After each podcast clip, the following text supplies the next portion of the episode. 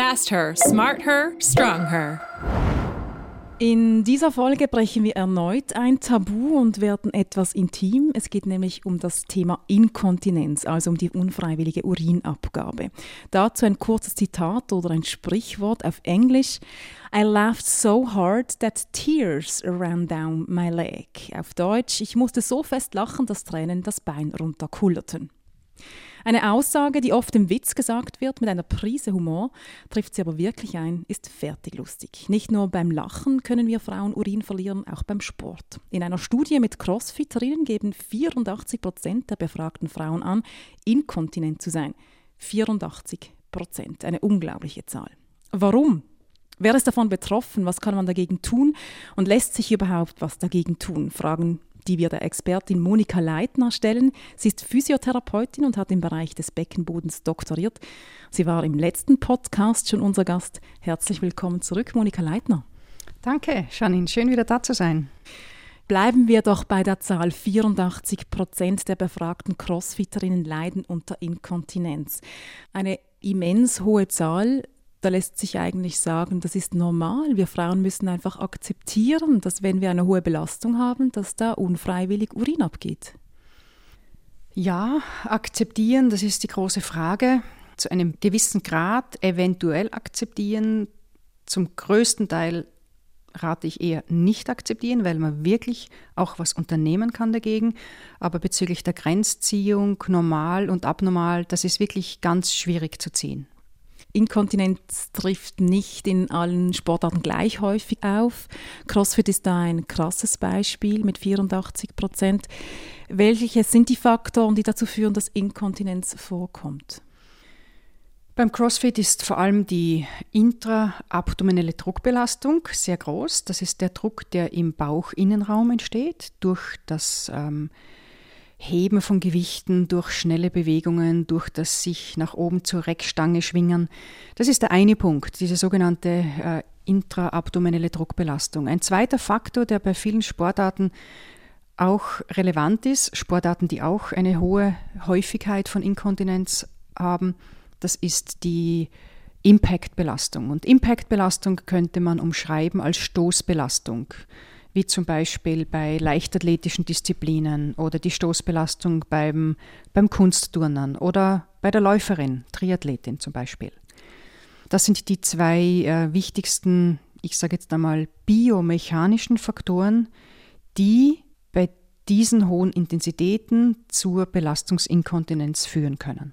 Schwimmen safe absolut äh, unrelevant. Ich könnte mich nicht erinnern, dass es irgendwo eine Erhebung gibt von Schwimmerinnen, die unter Urininkontinenz äh, leiden. Das hat auch vorwiegend damit zu tun, dass das Medium Wasser ein, ein Medium ist, wo die Gravitationskraft ausgeschaltet ist, wo es praktisch genau zu diesen biomechanischen Kräften, die ich vorher erwähnt habe, gar nicht kommt. Wir könnten genauso gut sagen, dass wir, wenn wir am Mond leben würden, höchstwahrscheinlich auch nicht inkontinent werden. Gehen wir mal einen Schritt zurück und schauen uns die Ursachen der Inkontinenz an. Was passiert im Körper einer Frau, wenn sie inkontinent wird? Also wir reden jetzt von der Belastungsinkontinenz, jener Inkontinenz, die eben bei körperlichen äh, Aktivitäten auftritt. Das Grundprinzip ist dieser Mechanismus Druck in der Blase und Druck in der Harnröhre. Sobald der Druck in der Blase größer wird, als der Druck in der Harnröhre, dann kann Urinabgang entstehen. Der Grundmechanismus ist, dass eben so eine Impactbelastung oder dass ein erhöhter Druck im Bauchraum sich nach unten übertragt und damit den Blasendruck höher macht, als in dem kurzen Moment der Harnröhrendruck ist und somit kann Urin unfreiwillig abgehen. Welchen Einfluss hat eigentlich der Trainings- und Fitnesszustand einer Frau auf die Inkontinenz? Ich möchte diese Frage gern von zwei verschiedenen Perspektiven betrachten. Die eine Perspektive ist, dass wenn der allgemeine gute Fitnesszustand zufälligerweise auch für die Beckenbodenmuskulatur zutrifft, dann kann das ein präventiver Effekt sein, dass es weniger schnell oder weniger oft zur Belastungsinkontinenz kommt. Die andere Perspektive ist die, je trainierter und fitter eine Frau ist, desto mehr wird sie auch ihre Belastungsgrenze nach oben schrauben können und damit eine größere Herausforderung für den Beckenboden erwirken, der dann äh, wieder irgendwie ähm, bewältigt werden muss.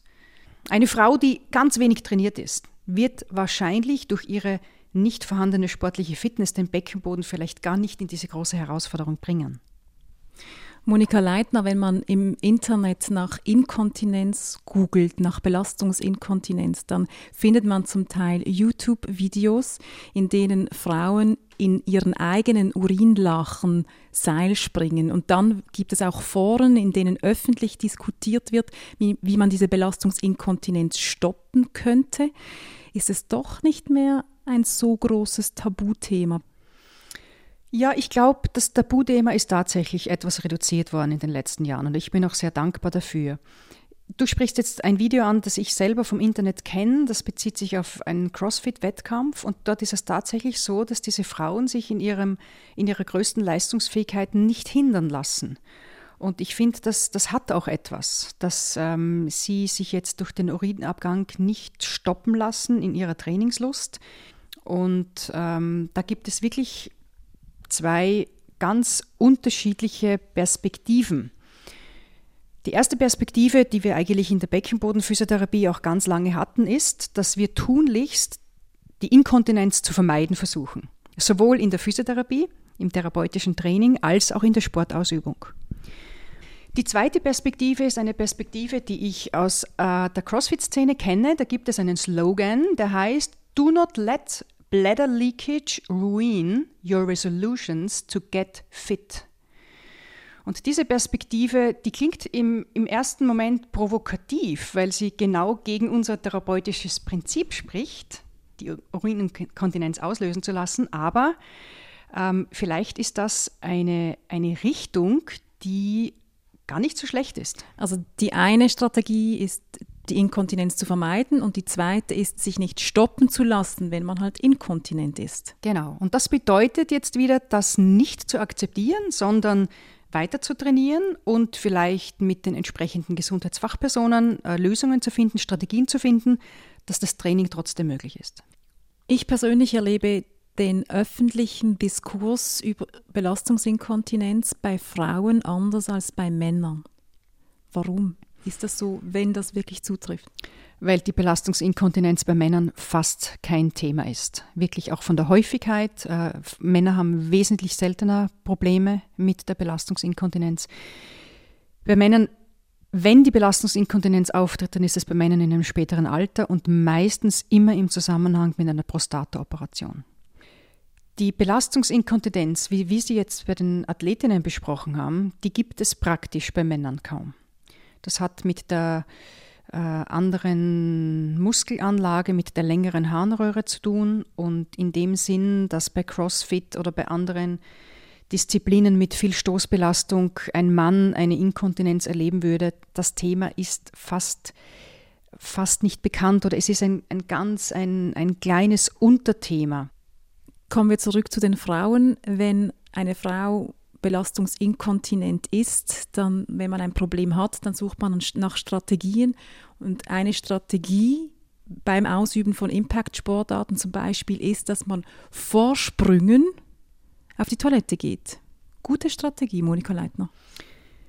Ja, ich würde sagen, das ist eine Strategie, die zumindest äh, keinen großen Nachteil nach sich zieht und sehr viele Frauen kommen von selber auf diese Idee und wenden diese Strategie ein. Also das kennt man auch, wenn im Turnverein jetzt von der allgemeinen Gymnastik äh, das Feld umgestellt wird, um nachher Volleyball zu spielen, rennen alle noch einmal auf die Toilette. Ich denke, das ist auch völlig legitim und normal, diese Strategie durchzuziehen. Die Überlegung ist, dass man die, das Blasenvolumen reduziert mit der Idee, ich kann dann äh, die Kontinenz besser halten, wenn es zu Sprungbelastungen kommt. Das ist ähm, eine Strategie, die man ohne weiteres anwenden kann.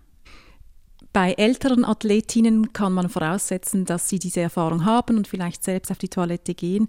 Wie sehen Sie, Monika Leit, und die Rolle des Trainers vielleicht auch bei Juniorinnen?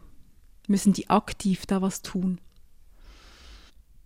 Ich weiß nicht, ob man da jetzt aktiv eingreifen müsste. Es wäre zumindest vielleicht hilfreich, wenn das Verständnis da wäre von der Trainerseite, wenn jetzt die Mädchen alle vorher noch auf die Toilette rennen, dass das nicht mit einem schiefen Blick äh, versehen wird, sondern dass das auch als absolut äh, adäquate Handlung betrachtet wird.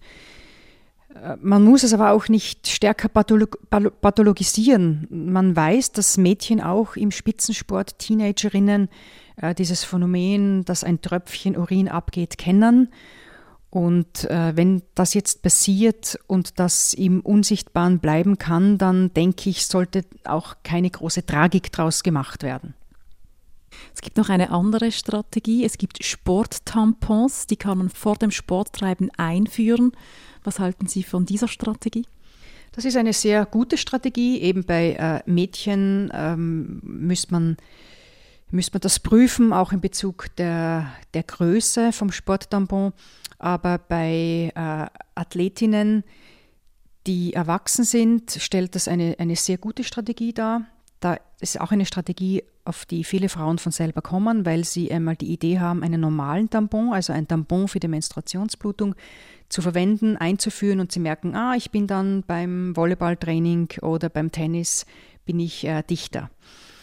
Die Idee ist eine gute, allerdings sollte ein normales Tampon eher nicht verwendet werden, weil es die Vaginalschleimhaut zu sehr austrocknet. Ein Menstruationstampon ist wirklich dazu geschaffen, das Menstruationsblut aufzunehmen. Und die Sporttampons, die als eigentliche Sporttampons entwickelt sind, haben eine andere Oberfläche, die die Scheidenschleimhaut auch weniger austrocknen lässt. Wo erhält man diese Sporttampons? Die erhält man ähm, in einer Apotheke oder von der behandelten Physiotherapeutin oder man wird vom Gynäkologen darauf hingewiesen. Das Wirkprinzip ist ähm, ein ganz klares und sehr einfaches. Durch das Einführen des Tampons in der Scheide kann ich den Durchmesser der Harnröhre etwas verengen und damit habe ich einen größeren Dichtheitsfaktor. Mir ist es aber bei diesem Sporttampon noch ganz wichtig zu sagen, dass der unbedingt auch von einem Beckenbodentraining begleitet sein sollte. Es ist eine passive Hilfsmaßnahme, die wertvoll sein kann für sporttreibende Personen, aber die nicht dazu führen sollten, dass eine Frau sich sagt, ja super, das funktioniert ja bestens, ich muss nichts mehr für meine Muskulatur machen. Auf das Training kommen wir nachher noch zu sprechen. Noch die letzte Strategie. Wo nichts ist, kann auch nichts raus, also einfach nichts mehr trinken vor dem Halbmarathon, vor dem Lauftraining, vor dem Sprungtraining. Weniger gute Strategie. Ich bin keine Ernährungsfachperson, aber ich weiß, dass, der, dass, die Flüssigkeitszufuhr sehr, sehr wichtig ist für die Leistungsfähigkeit und deswegen würde ich diese Strategie auf keinen Fall empfehlen. Du hast das äh, Beckenbodentraining angesprochen. Im letzten Podcast haben wir das ausführlicher gemacht und es gibt auch jetzt noch einen Zusatzpodcast, wo man von dir begleitet wird bei diesem Beckenbodentraining. Ohne jetzt nochmals konkret darauf einzugehen, aber wie oft sollte man ein Beckenbodentraining durchführen? Die Grundwahrnehmung, dass ich meine Beckenbodenmuskulatur spüre, ist etwas, das ich während dem Tag öfters implementieren würde. Das, ich nenne das diese sogenannte Bewusstheit, dass ich Beckenbodenmuskulatur habe. Das kann man noch nicht richtiges Training nennen für die Muskelkraft, aber es ist ein Wahrnehmungstraining. Das kann man einbauen, wenn man an der Bushaltestelle wartet, wenn man im Zug unterwegs ist. Das kann man einbauen, wenn man äh, im Büro für ein Telefongespräch aufsteht und diese Zeit gerade nützt, um auch dem Beckenboden einige Spannungen zuzuführen. Wenn es jetzt um das richtige Kraft- und Aufbautraining des Beckenbodens geht, dann rate ich, während circa fünf Minuten sehr, sehr intensiv zu trainieren und diese fünf Minuten Trainingsinseln öfter im Tag einzubauen, sodass ich insgesamt vielleicht auf 20 bis 30 Minuten Trainingszeit pro Tag komme. Wenn eine Frau unter Belastungsinkontinenz leidet und dieses Aufbautraining macht, wie lange dauert es, bis sie eine Wirkung verspürt? Viele meiner Patientinnen berichten bereits nach zwei Wochen eine Veränderung. Wir wissen aber von der Muskelphysiologie, dass das die Struktur des Muskels noch nicht verändert hat. Diese erste Verbesserung kommt nur dadurch zustande, dass die Leitung des Nervenimpulses zur Beckenbodenmuskulatur besser funktioniert oder die Beckenbodenmuskulatur besser wahrgenommen werden kann. Deswegen ist der erste Schritt in einem Aufbautraining ist immer die Wahrnehmung dieser Muskulatur. Verbesserung ist noch nicht ganz Heilung. Kann man durch Training die Inkontinenz ganz beseitigen? Das kann man. Es kommt aber sehr auf den Ausgangszustand der Muskulatur drauf an. Wir Beckenbodenphysiotherapeuten machen hier wirklich eine Funktionsdiagnostik. Wir testen den Muskel auf verschiedenen Ebenen, der Ausdauer, der Koordination, der Schnelligkeit, der Muskelkraft. Und es kommt sehr darauf an, in welchem Zustand der Beckenboden sich befindet. Und wenn jetzt da ein, eine sehr gute Basis da ist und eventuell nur eine kleine Schwäche, Schwächung oder eine kleine Störung der Wahrnehmung, dann äh, kann es gut sein, dass wir eine hundertprozentige Wiederherstellung erreichen. Es gibt aber auch Fälle, wo der Beckenboden zu stark belastet ist, zu stark verletzt ist, eventuell auch Nerven verletzt sind, die dadurch den Muskel nicht mehr optimal ansteuern können.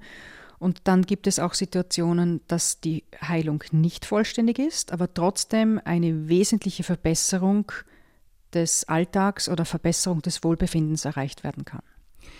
Beckenbodentraining funktioniert ja über die Anspannung und die Entspannung des Muskels. Welche Rolle spielt Sex? Sex spielt natürlich eine Rolle, weil im Ausüben der Sexualität die Beckenbodenmuskulatur aktiv wird. Vor allem auch beim Orgasmus, bei der reflektorischen Kontraktion. Ähm, und in dem Sinn ist das sicher auch ein Aspekt, der einerseits den Beckenboden trainieren kann und andererseits kann Beckenbodentraining wieder zur Verbesserung des sexuellen Wohlbefindens und Erlebens beitragen. Ähm, über eine Strategie haben wir noch nicht gesprochen, über die würde ich gerne noch ein Wort verlieren. Ich selbst war Leichtathletin, Weitspringerin, heute Crossfitterin und meine Strategie ist, wenn ich vor einem Impact stehe, Boxjump, Seilspringen, spanne ich einfach meinen Beckenboden an. Ist das eine Strategie, die verhält? Ja, es kann eine sehr wichtige Strategie darstellen. Ich empfehle das auch allen Frauen, wenn sie zum Beispiel im, im Fitnesscenter trainieren und an einem geführten Trainingsgerät üben. Nehmen wir mal für die Brustmuskulatur den Butterfly, dass die Frauen, bevor die anstrengende, konzentrische, also verkürzende Bewegungsphase startet, dass sie vorher schon spannen, um den Beckenboden in eine bessere Situation zu versetzen. Ich höre aber schon ein Aber. Richtig. Das Aber ist folgendes. Äh, diese Vorspannung, die du beim CrossFit-Training machst, die kann man bei einzelnen Übungen, die längere Zeit dauern, gut einsetzen. Es gibt aber sehr viele Sportarten, zum Beispiel nehmen wir das Joggen, nehmen wir das Laufen. Es ist unmöglich, während mehreren Kilometern das bei jedem Schritt zu machen. Das ist nicht realisierbar. Es braucht also hier auch ein automatisiertes, reflexhaftes Anspannen der Beckenbodenmuskulatur. Dass es das gibt, konnten wir aufweisen. Wir konnten das beim Joggen messen, bei, bei Dropjumps messen, beim Trampolin messen. Der Beckenboden kann in unglaublich kurzer Zeit reflektorisch Höchstleistungen vollbringen. Wie wir das genau trainieren, dazu wissen wir noch zu wenig. Das muss weiters geprüft werden. Aber ich möchte dir dieses Aber noch mit der, dem Zeitfaktor genauer erklären. Wir wissen, dass es für eine willentliche Anspannung des Beckenbodens rund eine halbe Sekunde braucht. Das sind 500 Millisekunden.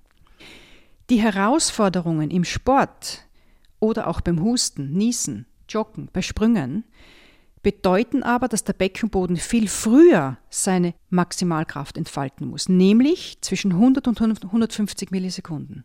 Das heißt, wir sind mit dieser willentlichen Anspannung zu langsam. Und deswegen glauben wir, dass es auch wichtig ist, den Beckenboden auf reflektorische Art zu trainieren.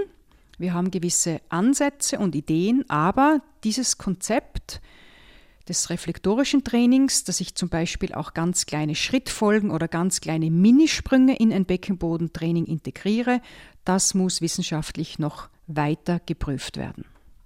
Das heißt also, willentlich können wir trainieren, ist aber nicht immer und überall einsetzbar und reflektorisch wissen wir noch nicht, wie wir das trainieren müssen. Das ist richtig, genau. Das willentliche Training ist eigentlich die Basis des konventionellen Beckenbodentrainings, das wir bis jetzt kennen. Wie dieses reflexhafte Anspannen in ein Trainingskonzept eingebunden werden muss, das braucht noch weitere Forschung. Und warum kommt das willentliche Anspannen an seine Grenzen? Weil die Zeit, mit der ich das Kraftmaximum erreiche, durch die willentliche Anspannung zu lange dauert. Ich brauche eine ganze halbe Sekunde. 500 Millisekunden. Und bei vielen sportlichen Aktivitäten muss der Beckenboden die Challenge nach 150 Millisekunden irgendwie bewerkstelligen. Und deswegen ist ein ganz wichtiger Trainingsfaktor für die Beckenbodenmuskulatur der Athletin die Entwicklung eines schnellen Kraftanstiegs, dass die Kraft möglichst schnell entwickelt werden kann. Wenn ich es richtig verstehe, dann sind die Grenzen des windlichen Anspannens einerseits bei der Schnelligkeit, weil wir nicht so schnell willentlich den Beckenboden anspannen können. Es gibt aber auch Grenzen in der Dauer, weil wir gar nicht so lange den Beckenboden über eine lange Zeit anspannen können. Ist das richtig? Ganz richtig, Janine. Wenn eine sportliche Aktivität länger dauert, gehen wir zum Beispiel vom Lauftraining aus, dann ist es nicht möglich, über mehrere Kilometer bei jedem Schritt den Beckenboden willentlich mitzuspannen. Ich komme in eine, entweder in eine Dauerverkrampfung hinein, die auch nicht äh, sinnführend ist, aber ich werde willentlich das nicht über längere Zeit durchhalten können. Und deswegen ähm, sind wir sehr froh, dass diese Funktion des Beckenbodens überhaupt da ist, dass er auch reflektorisch, das heißt ohne unser willentliches Zutun, aktiv wird. Wenn eine Athletin belastungsinkontinent ist, dann hat sie mehrere Strategien. Sie kann zum Beispiel einen Sporttempo einführen, sie kann ihren Beckenboden trainieren. Aber wo geht sie hin, wenn sie noch Hilfe braucht, wenn sie sich beraten lassen möchte? Was ist eine Anlaufstelle, eine mögliche? Ich denke, äh, sicher mal wichtig, gynäkologisch oder urogynäkologisch hier eine ärztliche äh, Betreuung auch zu haben und dann natürlich mit einer Beckenboden-Physiotherapeutin. Man kann zum Beispiel über die Webseite einer Vereinigung pelviswiss.ch kann man auch äh, ganz viele Therapeuten, die unter dieser Vereinigung aufgelistet sind, per Adresse und Wohnort aufsuchen. Monika Leitner, wir sind am Schluss. Noch einen kurzen Ausblick in die Zukunft. Was wäre Ihr Wunschszenario, wie das mit der Forschung und dem Beckenboden weitergeht? Wo gibt es Arbeit zu tun? Arbeit gibt es genug zu tun. Es gibt leider zu wenig Finanzen. Und es scheint auch so zu sein, dass Belastungsinkontinenz nicht das äh, attraktivste Thema ist, das auch ähm, sehr stark unterstützt wird mit, mit Fördergeldern. Aber auch neben der Forschung hoffe ich, dass diese Thematik noch viel, viel besser wahrgenommen wird in der Fitnessszene, in der Szene vom Leistungssport und damit bereits präventiv ähm, etwas Gutes für die sportliche, aktive Frau getan wird. Weil wir sprechen jetzt immer auch von diesem Faktor Bewegung, der so viel auslösen kann. Und ich möchte zum Schluss unbedingt noch einmal sagen, Bewegung ist für die Frau, für die gesamte Gesundheit unglaublich wichtig. Niemand sollte aufhören, körperlich aktiv zu sein, weil es zu diesem unangenehmen Phänomen des Urinabgangs kommt. Aber auch körperliche aktiv, aktive Frauen sollen unbedingt den Beckenboden trainieren. Dieser Podcast Smart Her, the Women's Sportcast, kann dir keine Forschungsgelder bringen, aber einen Beitrag dazu leisten, dass das Thema öffentlich diskutiert wird und eine Plattform erhält. Herzlichen Dank, warst du da. Sehr gerne und danke auch für die Möglichkeit, dass ich diesen Beitrag habe leisten können. Fast Her, Smart Her, Strong Her.